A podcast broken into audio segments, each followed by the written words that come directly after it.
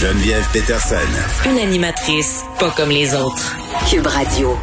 La ville de Montréal qui a récemment conclu un contrat de 240 000 dollars avec un récidiviste ayant commis des abus contre les femmes au moment où plusieurs drames liés à la violence conjugale continuent d'ébranler le Québec. Est-ce que les villes devraient faire affaire avec des entrepreneurs ayant commis euh, ce type de méfaits? Est-ce qu'on a les moyens aussi de vérifier? Ce qu'on pose quand même beaucoup de questions éthiques. On parle avec Danielle euh, Pilette qui est professeure à l'UCAM, experte en gestion municipale. Madame Pilette, bonjour.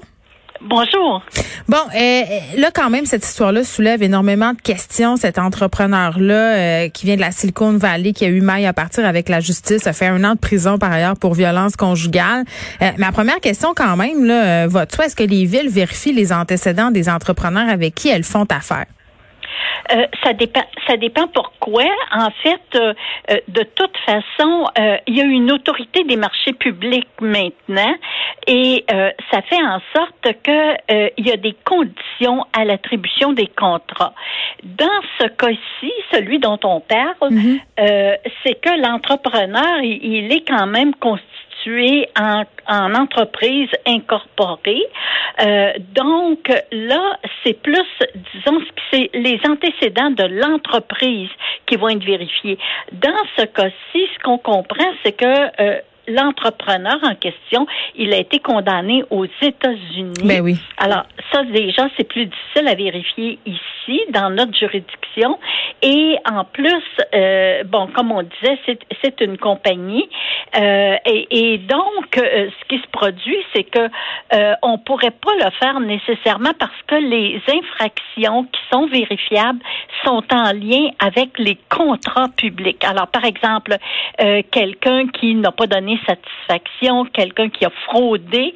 Alors, les fraudes, les malversations en rapport avec les contrats, ça, c'est vérifié. Oui, parce que ça pourrait avoir un impact. Il faut faire attention. Oui, parce qu'il faut faire attention. Hein. Ici, euh, c'est qu'il y a une différence aussi entre l'attribution de contrats professionnels et les contrats de fourniture de biens. Là, ici, on parle d'un contrat de fourniture de biens.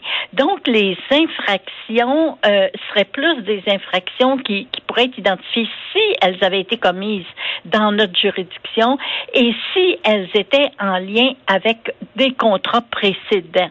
Euh, autrement, euh, euh, bon, parce que autrement, là, de façon générale, c'est sûr que tous les appels d'offres, parce que là, ici, on est en appel d'offres, mm. tous les appels d'offres sont faits sur le système informatisé du gouvernement du Québec, sous l'égide de l'autorité des marchés publics, quoique la vérification de ça à Montréal est faite par le bureau de l'inspecteur. Oui, puis on n'a pas le choix de donner le contrat au plus bas soumissionnaire. Dans ces cas-là, oui.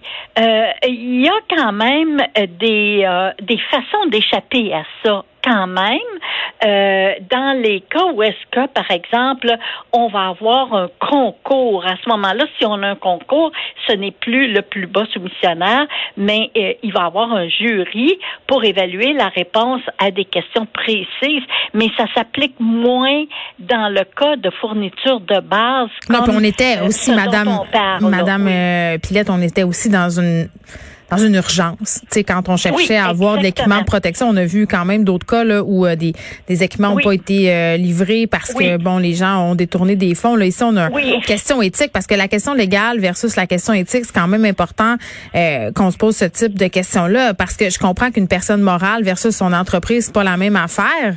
En même temps, avec une personne qui a des antécédents de violence, je me demande légalement là, si une ville pourrait avoir, si on veut, suffisamment de prise contre cette personne-là contre l'entreprise pour ne pas faire affaire avec cet entrepreneur-là ou un entrepreneur? C'est ça. Non, la réponse c'est non. Euh, en plus, il y avait une question d'une autre juridiction là euh, aux États-Unis, mais la réponse c'est non. Certains antécédents euh, vont être vérifiés, comme je disais, même si c'est une entreprise en rapport avec les contrats précédents, les fraudes, les malversations qui ont rapport au contrat. La réponse c'est non. Il y a juste une, une façon dont on aurait pu échapper à l'appel d'offres public, et à ce moment-là, ça permet mais euh, euh, c'est pas sûr qu'on aurait eu euh, on aurait eu une réponse suffisante. La façon, c'est d'accorder à ce moment-là un contrat de gré à gré, mais à, un organisme à but non lucratif. Si on sait qu'il y a un organisme à but non lucratif qui peut répondre à la commande, comme vous dites, dans le cas des équipements de protection, euh, récemment, on était dans l'urgence. Il y a peu de fabricants, il y a peu de fabricants disposés à livrer ici. Oui, ça, c'est les arguments que nous donnent souvent euh, les villes, les gouvernements, puis ça le dos large. Là, vous me disiez tantôt quand même, Madame Pilette, que c'était difficile de vérifier les antécédents à l'étranger. Je le conçois. Euh, mais le bureau d'enquête a juste eu à faire une recherche sur Google. Donc, euh, googler le nom de cette personne-là, Gurbat Shahal, et euh, tout de suite, c'est sorti dans l'historique. Oui, oui, je ne dis pas que c'est impossible de le sortir. Ce que je dis, c'est que euh, euh, on n'a pas de prise parce qu'il n'y a rien dans les processus qui permet de ne pas attribuer le contrat dans ce cas-là. La seule façon, c'est si on sait que, par exemple, un organisme à but non lucratif peut produire en quantité suffisante et dans les délais, à ce moment-là, on peut ne pas aller en appel d'offres pour attribuer le contrat de gré à gré à l'organisme à but non lucratif. Ça, c'est possible, mais euh, on le voit dans certains cas. Par exemple, il y a des organismes à but non lucratif qui produisent, euh, par exemple, des sacs poubelles ou différentes choses.